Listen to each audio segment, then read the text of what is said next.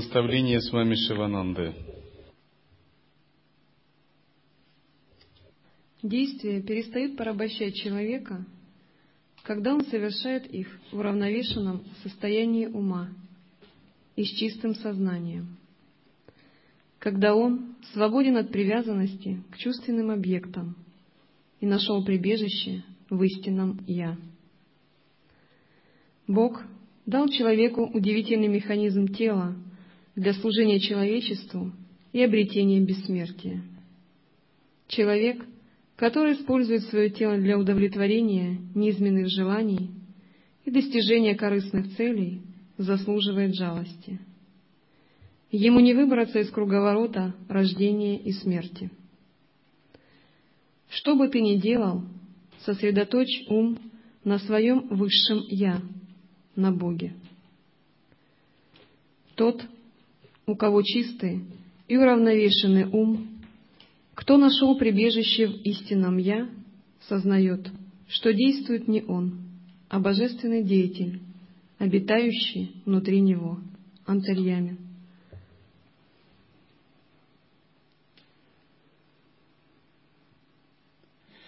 Так нужно найти прибежище в своем высшем Я. И сначала мы имеем прибежище не в высшем Я, а в чем-то отличном от него. Например, в двойственном уме, в желаниях эго, в собственной самости. И мы это прибежище имеем по своему непониманию. Мы думаем, что именно это прибежище нам дарует счастье, дарует благо – и мы сильно верим в это прибежище. Но на самом деле, именно потому что мы имеем прибежище не в высшем Я, а в чем-то другом, мы создаем причину для будущих страданий. И часто мы и в этой жизни страдаем, и в будущем. В будущем мы тоже страдаем из-за вот такого неправильного прибежища – если человек скажет, что у меня нет такого прибежища, например, неверующий человек или атеист, и я не верю ни во что, то, конечно, это заблуждение. Еще до того, как родиться, у человека уже была сформирована вера в мир людей, поэтому он и родился в мире людей. И он на подсознательном, подкорковом, генетическом уровне уже верит в причинно-следственную связь, в закон кармы – физические законы Вселенной, в свою собственную самость. То есть его механизм астрального тела уже подвержен течению времени, закона кармы. И он во все это искренне и сильно верит. Его тонкое тело уже верит э, в рождение, смерть, в ход времени, Затем ему прививаются какие-то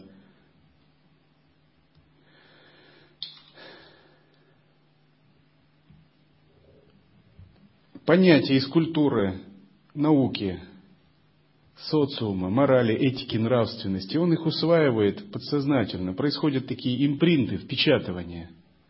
И во все это, конечно, человек верит, потому что человек не может существовать в вакууме без каких-то ценностных, культурных, смысловых ориентиров. И он все это верит. И не вопрос, верит человек или не верит. Вопрос только, верит, но во что? Правильная его вера или неправильная? Ведет ли она к заблуждениям и страданиям, или она освобождает? Почему мы освобождаемся? Потому что мы уже поверили во многие неправильные вещи, и мы сильно в них поверили. В тело, в рождении. И нам надо теперь поверить в что-то другое, то, что освобождает. И мы так сильно поверили, и мы верили в это долгие жизни, на протяжении долгих жизней, что в нас были созданы отпечатки, самскары. На очень глубоком уровне эти самскары созданы.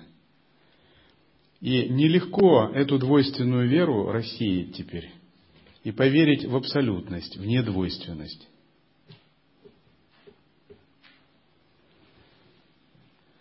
И поэтому, когда человек говорит «я не верю», это на самом деле неправда. Человек еще как верит. И мы имеем дело всегда и везде, в любом случае, с искренне верующими людьми, даже иногда фанатично верующими.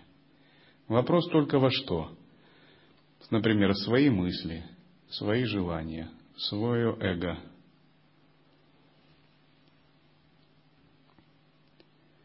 И вопрос веры – это такой вопрос, из которого состоит Вселенная. То есть вера – это кирпичик мироздания, это фундамент Вселенной. Потому что именно вера определяет кармическое видение. Кармическое видение определяет метрику пространства, законы физики, течение причин следствий, мерность, ход времени, телесность и прочее, самоидентификацию. То есть вера – это такой очень глубокий архетип – и все начинается с веры, когда мы верим в сансару или в нирвану, происходит тонкий выбор нашего сознания. И путь нирваны и путь сансары начинается с того, что мы либо правильно верим, либо мы неправильно верим. Вера связана со служением. Служение – это акт подношения, акт самоотдачи, акт действия, которое трансцендирует, выводит за личность. И когда человек говорит, я, например, никому не служу или не хочу служить, это тоже неправда. Конечно, служит человек. Вопрос только кому. Потому что все находятся в процессах отношений каких-то.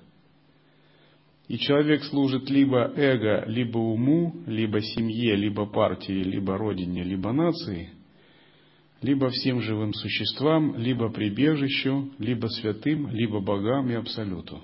Это только вопрос, чему ты именно служишь.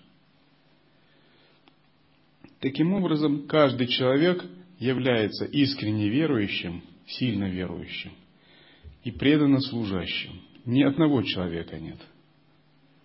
Только он, может, для себя не сильно определился с этими объектами. Например, кто-то верит во власть, фанатично верит во власть, и ее добивается, и ей служит преданно. Кто-то верит в деньги. Вы видите, сколько людей верит в деньги. И служит этой энергией. Ее добивается ее благословений. Кто-то верит в семейные ценности. Искренне и фанатично. И готов за эти семейные ценности очень много. Разве не так? Кто-то верит в национальные ценности. А кто-то во все это не верит, но верит в свое «я». И считая себя пупом Земли, центром Вселенной, Хирани Гарбхой, Вишну Напхи и прочим. И готов за это тоже очень многое, даже пойти по головам. Разве нет? То есть у каждого есть свой объект веры. И в соответствии с объектом веры он служит этому объекту. Усердно, преданно и с полной самоотдачей. И иногда я говорю, что если бы практикующие так служили своей дхарме, как миряне служат своей, мир бы полон, был бы полон святых и Будд. Это так.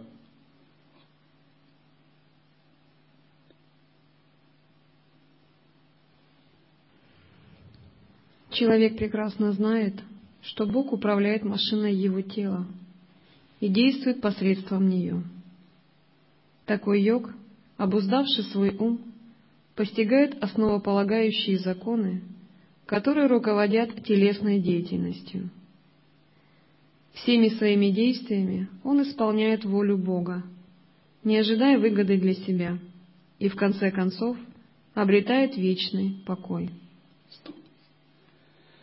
И практикующий – это тот, кто, наконец, разобрался с объектом веры и объектом служения. И этим объектом является Высшее Я. То есть этот объект на самом деле не объект, а то, что выходит за пределы как объекта, так и субъекта. Поскольку нельзя назвать Высшее Я или Абсолют объектом. Нельзя назвать его также и субъектом – те, которые говорят, что это субъект, они как бы тоже заблуждаются. Те, которые говорят, что это объект, тоже заблуждаются. Путь исследования субъекта может быть путем и методом к высшему я, но это не субъект. Потому что субъект предполагает а, личностность, ограниченность внутренним. Также это, конечно, и не объект. Это то, что превосходит как субъект, так и, так и объект. Субъект не может быть высшим «я», потому что там, где есть субъект, там есть восприятие объекта и субъект-объектные отношения. Субъект сам по определению – это уже часть тройственности. Джнята, джнея и джняна. Итак, истинный, правильный, выходящий за пределы субъекта-объекта принцип – это высшее Я, в котором мы обретаем веру и прибежище. И может быть, если даже вы не преуспели в медитации, в созерцании, на уровне воззрения, вы должны это четко понять. Вот те, кто не понимают это на уровне воззрения, их все время у них бывают сомнения, неуверенность, они вот туда, сюда, и говорят, человек места не находит. То есть не знает, он не знает, кому служить, он не знает, что его верой является. Его легко могут искушать желания, привязанности. Он может э, сегодня служить Богу, завтра семье, послезавтра политической партии. Он не уверен еще, во что верить и чему служить. Когда же мы утвердились в зрении, то наш ум непоколебим, и мы не зависим ни от впечатлений своего «я», ни от закона кармы. Трудись бескорыстно. Как правило, человек планирует извлечь выгоду из своей работы еще до того, как начинает какую-либо деятельность. Ум так устроен, что не может думать о чем-либо без надежды на вознаграждение. Причина этого – раджас, страсть. Такова человеческая природа – но на самом деле ум глубоко ошибается, сильно ошибается. Он желает малое вознаграждение, и из-за этого желания он теряет очень большое вознаграждение. Если бы он действовал бескорыстно, он бы получил вознаграждение в миллиарды раз больше. Он бы получил благословение вселенской силы.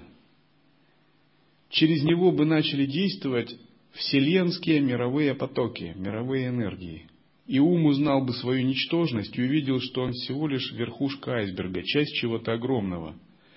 И ум сам бы нашел свое благо в этих вселенских мировых энергиях. Именно так себя осознают святые и ситхи. Потому что всегда святые живут не по принципу «я сам для себя», а по принципу «я не свой, я Божий». Но когда ум желает чего-то маленького, маленького вознаграждения, он сам от себя закрывает такое счастье. Это счастье настолько велико, что нет того, чем бы нельзя было пожертвовать ради него. И святые это показывали на своем примере. Но вначале ум этого не понимает. И у него часто бывает тенденция такой меркантильности, тенденция тонкой корысти – и эта тенденция как раз и не дает уму распахнуться и пребывать в самоотдаче. Если эту тенденцию вовремя преодолеть, то мы воссоединяемся со вселенскими силами, с тем, что стоит за умом, открываемся пути освобождения, великому счастью. Потому что путь освобождения – это ведь освобождение от индивидуального ума, становление вселенским, абсолютным умом. Индивидуального освобождения не может быть, так же, как не может быть сухой воды, горячего снега,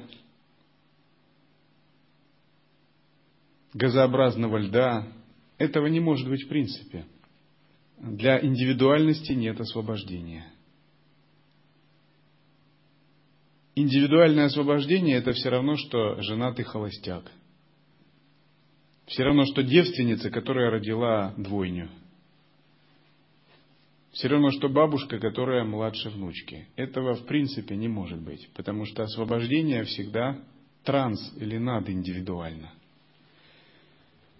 И как только мы освобождаемся от цепляния за индивидуальность, мы вступаем в поток освобождения. И напротив, если нам не удастся освободиться от цепляния за индивидуальность, мы можем практиковать тысячи лет асаны, пранаямы, джаланети, крия-комплекс, чандаль-йогу. И это будет продолжаться до, до конца кальпы, пока не наступит пролая. Это можно делать с успехом долгое время. Потому что все это будет снова внутри этой же индивидуальности. И индивидуальность сама по себе, она не может быть счастливой, она не может обладать счастьем, ну, никогда вообще по определению, потому что она не целая, она часть целого. Индивидуальность может быть счастлива только когда она предается и служит высшему, своему источнику. Когда она предается, служит до самозабвения, до растворения – когда происходит самотрансценденция и узнавание, что индивидуальности никогда не было, а был только этот источник.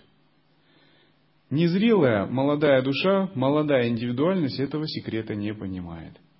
И она пытается находить счастье в самой себе, в индивидуальности, самоутверждаться, отделять себя от других, противостоять и бороться. И это происходит до тех пор, пока она не поймет, что она выбрала ложный путь, что путь самоутверждения индивидуальности – это заблуждение. Тогда она начинает возврат, возвращение. Но когда начинает проясняться ум, когда он наполняется сатвой, человек постепенно меняется. В нем развивается дух нестяжательства. Раджас вызывает корыстолюбие и привязанность. Корыстолюбивый человек не обладает широтой сердца. У него нет идеала, он усколоп. Его ум охвачен алчностью. Он во всем ищет выгоду и не способен на великодушное служение. Когда мы становимся на духовный путь, это не только получение новых знаний, информации, это изменение своих ценностей – это когда надо перестать искать личную выгоду. Не просто это понять, потому что все годы выживания человечества были связаны с поиском личной выгоды, борьбой за нее. Например, человек искал личную выгоду еще когда сражался со зверями за пространство под солнцем. И человечество живет здесь только потому, что оно потеснило зверей, деревья, всех потеснила и создала себе пространство под солнцем для выживания. Человек не думает о выгоде, к примеру, для уток, кур. Он берет этих уток и разделывает на кухне. Так, у него своя этика. Он понимает, что надо делать то, что ему выгодно. Он не думает для выгоды, для пчел, коров. Коров он доет, у пчел мед берет а выгода пчел это его не волнует, так? Это так нормально, так что даже все это понимают, что так и надо. Но на самом деле, если спросить мнение пчел, они вовсе так не думают. И коровы также вовсе не думают. То есть человек всегда очень жестко добивался своего, просто жестко ища свою личную выгоду. Только на высоком духовном уровне он начинает задумываться, что правильно не то, что выгодно ему, наверное, а до тех пор, пока он не зрел, он думает так, правильно то, что выгодно мне, и все. Это происходит и на личностном уровне, и в большой политике. Большое государство говорит так, правильно вот так. Это потому, что мне выгодно, и все. Там есть нефть, правильно эту страну назначить террористом, назначить агрессором, ввести войска и выкачать эту нефть. Или поставить марионеточное правительство. Правильно, потому что это мне выгодно. А кто скажет поперек, я им всем объясню. Так часто ведь действует. И это происходит повсеместно, потому что доминирует эгоизм, ахамкара. Но путь освобождения начинается тогда именно, когда мы начинаем пересматривать эту ошибочную позицию, освобождаться от стремлений к личной выгоде. Почему? Потому что мы понимаем, что такое стремление узколоба, незрело. И по-настоящему оно не дает великой выгоды, оно, может, дает маленькую сиюминутную выгоду. А на абсолютном уровне оно, напротив, закрывает от абсолютного. И вот отсюда начинается момент служения. Он заявляет, за такую-то сумму денег я сделаю ровно столько-то и не больше.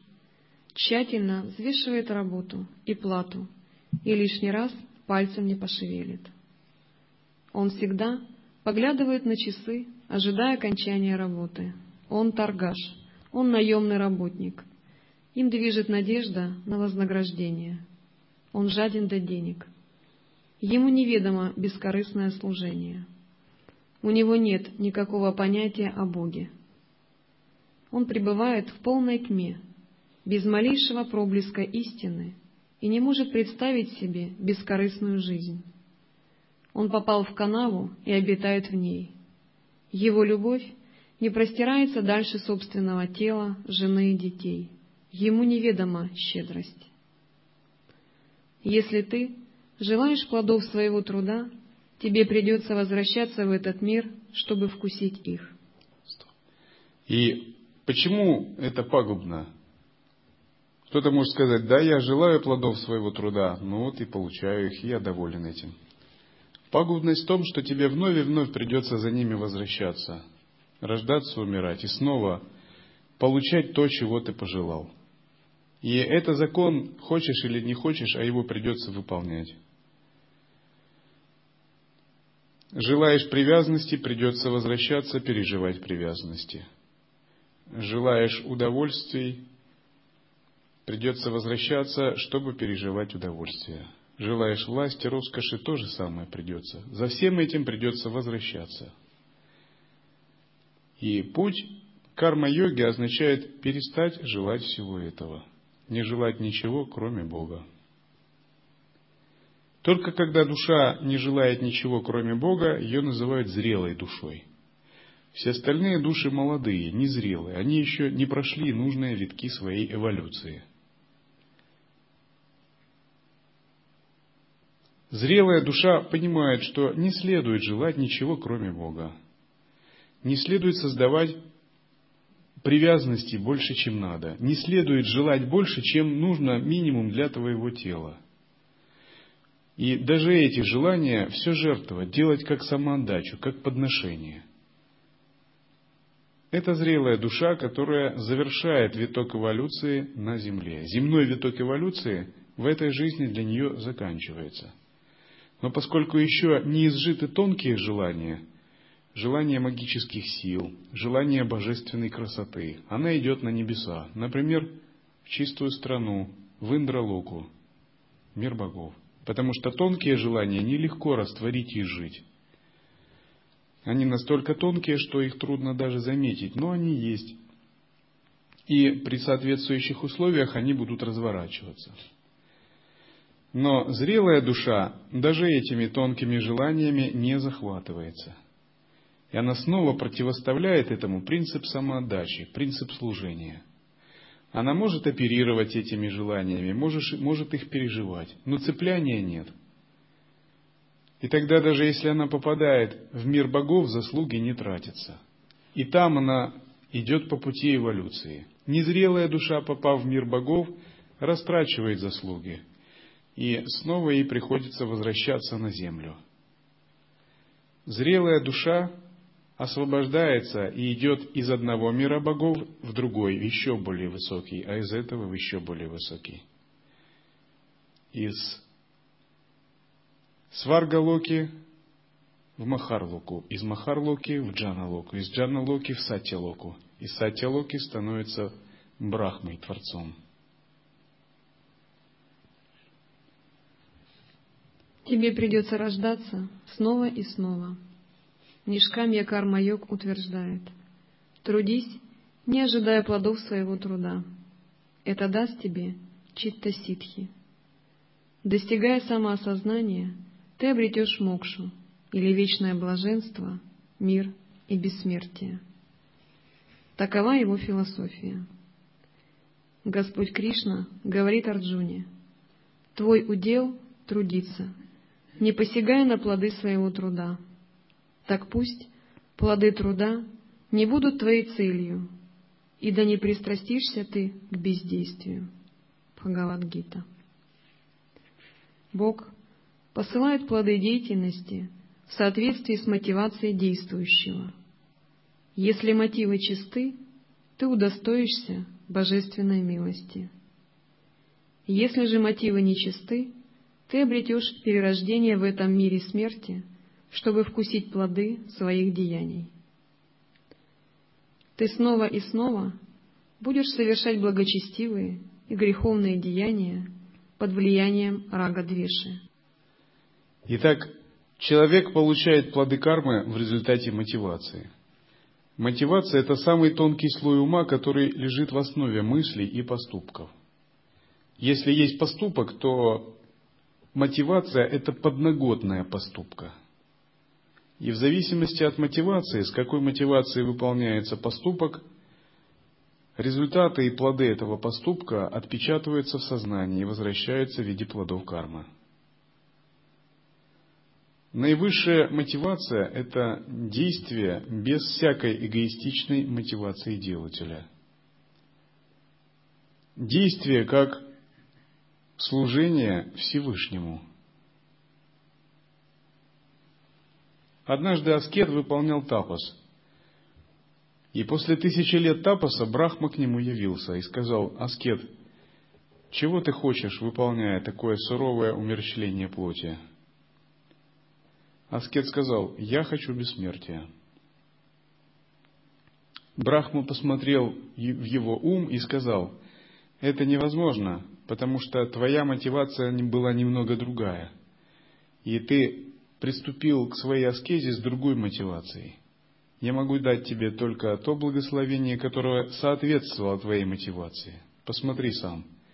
И он показал ему, о чем он думал в момент выполнения тапоса. И в момент выполнения тапоса он, оказывается, думал о другом.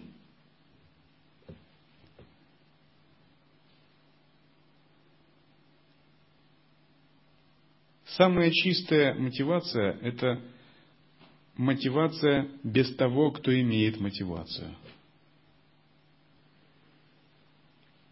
Ты станешь узником замкнутого круга рождения и смерти. Но ты также не должен оставаться инертным, полагая, что не получишь плодов своего труда, если будешь трудиться бескорыстно. Ты не должен заявлять, какой теперь смысл в моей работе?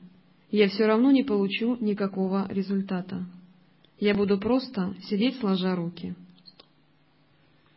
На самом деле, плоды бескорыстного служения существуют, но это не относительные плоды – это один огромный абсолютный плод освобождения. Если и есть плод у служения карма-йоги, это просто один плод. Превосхождение эго. Самый великий плод, которого добиваются святые и боги.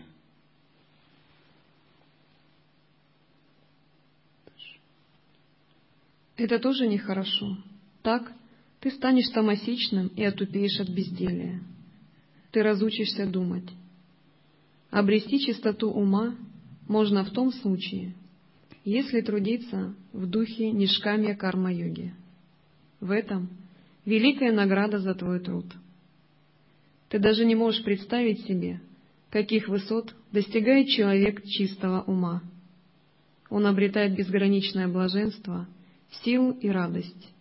Он очень близок к Богу. Он очень дорог Богу и скоро обретет божественное просветление. Трудись безо всяких мотивов и ощути эффект такого труда. Ощути свою силу и внутреннюю чистоту. Какую широту обретет твое сердце, неописуемую. Практикуй, чувствуй и наслаждайся этим состоянием. На пути карма-йоги нет потерь. Ты ничего не теряешь, занимаясь карма-йогой. Даже малое деяние, совершенное во благо стране, обществу или бедным и страждущим, принесет тебе пользу, поскольку очистит твое сердце и подготовит его к восприятию знания об атме. самскары или впечатления от благих деяний оставят неизгладимый след в твоем подсознании. Сила этих самскар будет побуждать тебя совершать все новые добрые дела. Ты разовьешь в себе сострадание, любовь, дух патриотизма и служения. Если ты занимаешься сельским хозяйством, то как бы ты ни вспахивал и не удобрял землю, твои усилия пойдут прахом, если не прольются дожди. Но этот принцип не распространяется на нишкамия карма-йогу. Здесь тебе не надо тревожиться о результате. К тому же практика карма-йоги не может нанести абсолютно никакого вреда. Если безответственный доктор превысит дозировку лекарства, то нанесет пациенту вред. Но такой исход в карма-йоге исключен. В лучшем случае вы крепко уснете. Итак, чем больше вы осознаете принцип служения, тем шире становится ваше сознание. Человек преодолевает свой эгоизм, сначала расширяя сознание до уровня от себя до уровня другого человека, например, человека, которого он любит, ребенка, жены, семьи. Затем до уровня некоторого сообщества, друзей, политической партии. Затем он осознает себя членом клана, рода или нации. И вот насколько широты его сознания хватит, настолько он себя и осознает. Если широта его сознания еще более велика, он может осознать себя членом человеческой расы, членом земного человечества и просто считать своим долгом служить всему человечеству – но кроме человечества есть еще много других существ. Животные, преты, асуры, ракшасы, боги, святые боги, ситхи. И тот, кто расширяет свое сознание дальше, он включает всех живых существ во Вселенной до, для своего служения. Наконец, когда он расширяет свое сознание необыкновенно высоко, он может включить всю Вселенную. И он понимает, что есть предельная точка для этого. Это Всевышний Источник всего этого. Ему единственно надо служить. И в воззрении именно такой объект служения для нас является единственно приемлемым. Когда происходит переход в относительное, в поведение, здесь действуют другие законы. Соединяя воззрение и поведение, мы практикуем карма-йогу.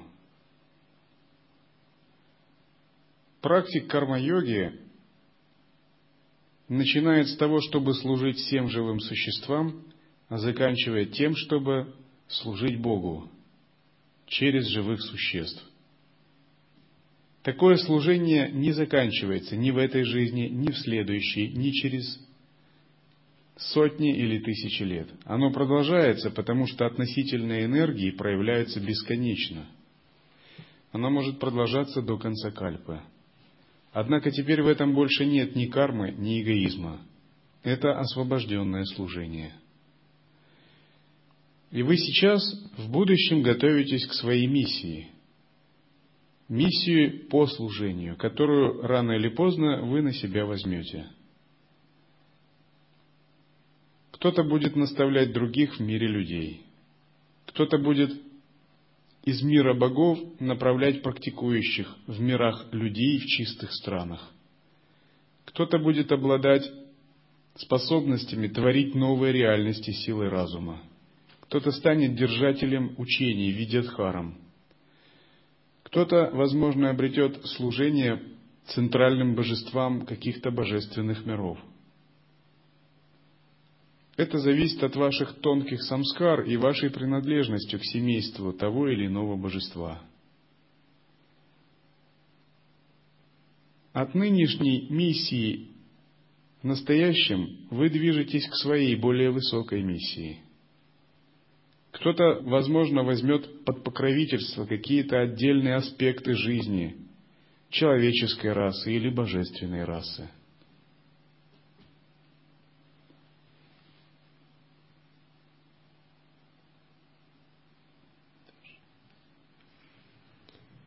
Но такой исход в карма-йоге исключен.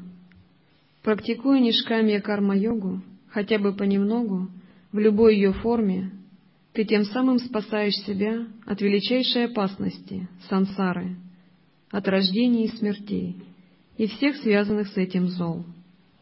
Именно поэтому Господь Кришна говорит Арджуне, «На этом пути никакие усилия не проходят даром и не приносят никакого вреда. Даже небольшое продвижение по нему спасает от величайшей опасности». Бхагавадгита. Путь карма-йоги, который в конце концов приводит к достижению бесконечного духовного блаженства, не может не принести блага. Невежественные люди утверждают, что невозможно трудиться без мотива. К великому сожалению, они не поняли сущности карма-йоги. Их умы охвачены всевозможными бредовыми желаниями и эгоизмом, и, как следствие, их сознание нечисто и затуманено. Они не могут уловить основополагающую суть карма-йоги, поскольку судят о других по себе. Им неведомо бескорыстие. Их ум и мозг огрубел настолько, что не способен должным образом вибрировать, чтобы понять идею бескорыстной деятельности. Погрязшие в мелких страстях семейных, семейные люди даже вообразить не могут, как можно что-то делать, не ожидая выгоды для себя и своей семьи. Когда желание творить добро становится неотъемлемой частью самого существа человека, он избавляется от каких-либо корыстных помыслов и обретает великое счастье в служении людям, делая добро. В практике карма-йоги таится особое наслаждение — ананда — в бескорыстном и самозабвенном служении карма-йог черпает внутреннюю духовную силу и могущество. Тебе необходимо проникнуть в тайны карма-йоги. Ты должен с головой погрузиться в бескорыстный труд. Тебе следует трудиться, не покладая рук и заботиться о людях, как о себе самом. Служи обществу всеми возможными способами. Постепенно ты постигнешь величие и славу бескорыстного труда и станешь другим человеком, существом, излучающим божественное сияние и источающим сладостное йогическое благоухание. В начале йогического пути многие поступки могут быть корыстными, но это не важно. Этот факт не должен обескураживать.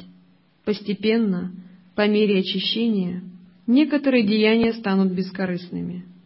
В конце концов, таковой станет вся деятельность. Нужно трудиться терпеливо, с неубывающей энергией. Нужно уничтожить свой старый, корыстолюбивый ум и создать новый ум, бескорыстный. Несомненно, эта задача не из легких. Она требует борьбы и постоянных усилий, подкрепленных упрямством и железной решимостью. Бескорыстный труд возвышает и приносит свободу. Корыстный труд тормозит духовный рост и сковывает тебя все новыми и новыми цепями. Если ты находишь сложным трудиться безо всякого мотива, пусть твоим мотивом станет стремление к свободе. Это не будет связывать тебя. Такой мотив уничтожит все другие корыстные мотивы низшего порядка и постепенно сам отпадет, подобно тому, как палка, которой зажигают погребальный костер, в конце концов сгорает сама. Радость, которую испытывает продвинутый карма-йог, не знает границ. Слова не могут адекватно описать его возвышенное состояние и счастье. Взгляни на колоссальный и великолепный труд Господа Будды, Шри Шанкары и других карма-йогов прошлого. Их слова передаются из поколения в поколение. Их имена помнят и по сей день. Весь мир с благоговением поклоняется им. Можно ли найти хоть крупицу корысти в их делах? Они жили ради служения другим и являют собой пример абсолютного самопожертвования. Расширяй свое сознание, очищай сердце, обрети истинный дух карма-йоги. Каждое мгновение живи ради реализации идеала. Только тогда ты осознаешь истинное величие карма-йоги. Когда человек живет ради служения другим, он освобождается от привязанности к себе. И когда он освобождается от привязанности к себе, он освобождается от всех, от груза кармических собственных проблем, от собственных комплексов, собственных негативных воспоминаний, всего того, что его ограничивает. Ему просто некогда даже об этом думать. Его ум направлен на другое. И замечено, что тот, кто хорошо служит другим, сам всегда находится в гармонии. То есть внутренние бесы его не раздирают на части. Тот же, кто имеет проблемы со служением другим, он всегда имеет, как бы находится на пороховой бочке. Потому что его внутренние данные в любой момент могут повлиять на его ум. И ему придется их созерцать. Тот, кто служит другим, не испытывает ни замешательства, ни сомнений. Его дух всегда ясен, пробужден, у него есть вера. Но тот, кто служит себе, слишком озабочен собой, имеет очень много сомнений, очень много неустойчивости, неуверенности. Потому что он всегда один на один, наедине со своими внутренними ограничениями, и распахивание не происходит. Он не знает, что противопоставить этим ограничениям. Если проанализировать а, духовные успехи и духовные неудачи многих практикующих, которых я знал, то именно так оно и происходило. То есть те, кто служит другим, это всегда успех – те, кто сомневаются в служении другим, не проявляют полноты самоотдачи в служении другим, начинают очень много обращать внимание на служение себе, очень много пекутся о своих каких-то заслугах, достоинствах, вознаграждениях, те трудно им приходится в духовной жизни. Они совершают ошибки, они часто уклоняются, идя по неверному пути. Вот такой это парадокс. Потому что в случае служения другим ты всегда распахиваешь сознание. Ты летишь на крыльях веры по пути к Богу. А в случае служения себе ты можешь все больше и больше замыкать кокон, замыкать себя в коконе саморефлексии, замыкать себя в своих собственных кармах и твое неудовлетворение будет нарастать все больше и больше. И поскольку некуда деваться из этого неудовлетворения, происходит тупиковое состояние, когда садхана дальше не движется. И какой же выход из этого тупикового состояния? Служить другим. По-настоящему практиковать истинную карма-йогу, объединяя ее с истинным созерцанием. Стать не достигателем, а служителем, тем, через кого действует Абсолют, стать инструментом его.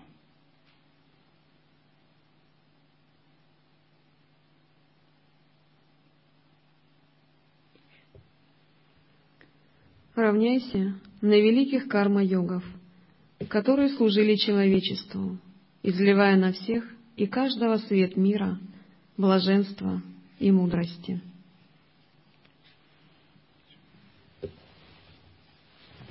Допустим, возникает какая-либо проблема. Тот, кто служит другим, думает, так, да, у меня возникла какая-то проблема, но это не так важно.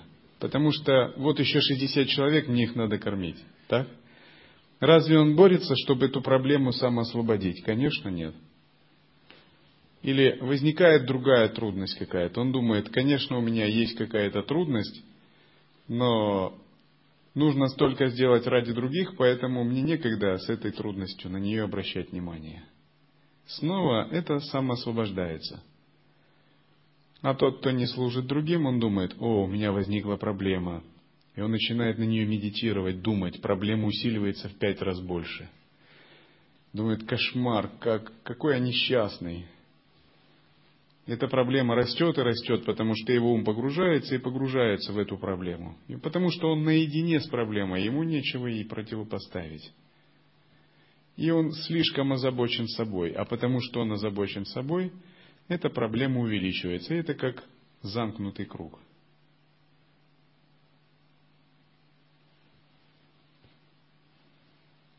А на самом деле выход здесь таков, что не надо пытаться эту проблему решать, не надо о ней беспокоиться.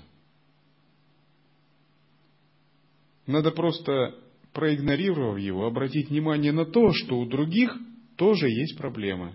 Гораздо больше и, может быть, хуже. И что нечего отдавать приоритет себе из-за твоей маленькой проблемы, когда можно посмотреть на других, у которых тоже есть больше проблем даже. И лучший способ преодолеть свою проблему – это начать решать проблемы других, помогать им. Вот так. И тогда своя проблема на их фоне кажется очень ничтожной. Она вообще куда-то уходит и исчезает.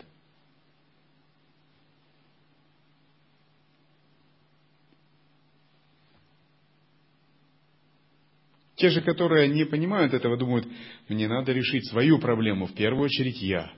Мне надо срочно решить свою проблему, а остальное не так важно – Проблемы других меня не волнуют. Я буду заниматься только своей проблемой. И тогда они эту проблему только усиливают, они ее только раздувают. Чем больше они с ней борются, тем больше она вырастает. Потому что это свойство эго. И они обнаруживают, что им не удается решить эту проблему.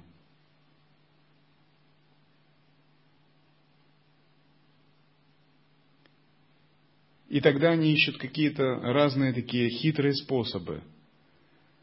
Ну, неважно какие. Там как-нибудь в особую випаритакара не стать. Что-то особый приборчик придумать. Поехать в Индию и получить от святого чашу с наркотическим напитком, чтобы войти в самадхи и достичь освобождения. То есть чего только не придумает ум. И он будет одно делать, другое. Там, курить, курить генджу чтобы испытать мистический опыт, который откроет глаза на мир ему. Все это ерунда. Все это игры эго, это детские сны разума, незрелого разума. Искать особый какой-то супер тайный и секретный метод. И вот ум будет искать, там искать, там, но он все равно ничего не найдет. Потому что искать надо совсем в другом месте. Искать надо в том, что надо перестать быть эгоистичным. Перестать цепляться за себя, за свой успех, пугаться своего поражения, перестать быть таким важным индюком.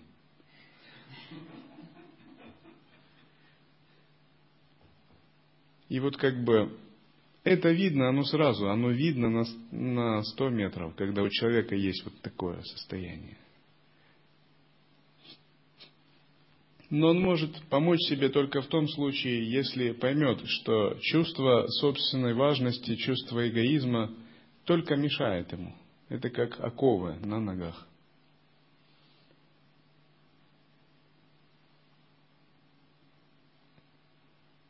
Это не имеет ничего общего с божественной гордостью, потому что божественная гордость не эгоистична. Божественная гордость никогда не запирает вас в коконе индивидуальной саморефлексии, в коконе эгоизма. Она всегда вас расширяет, выводит. Истинная божественная гордость наступает только после того, как вот вы поняли и приняли этот факт.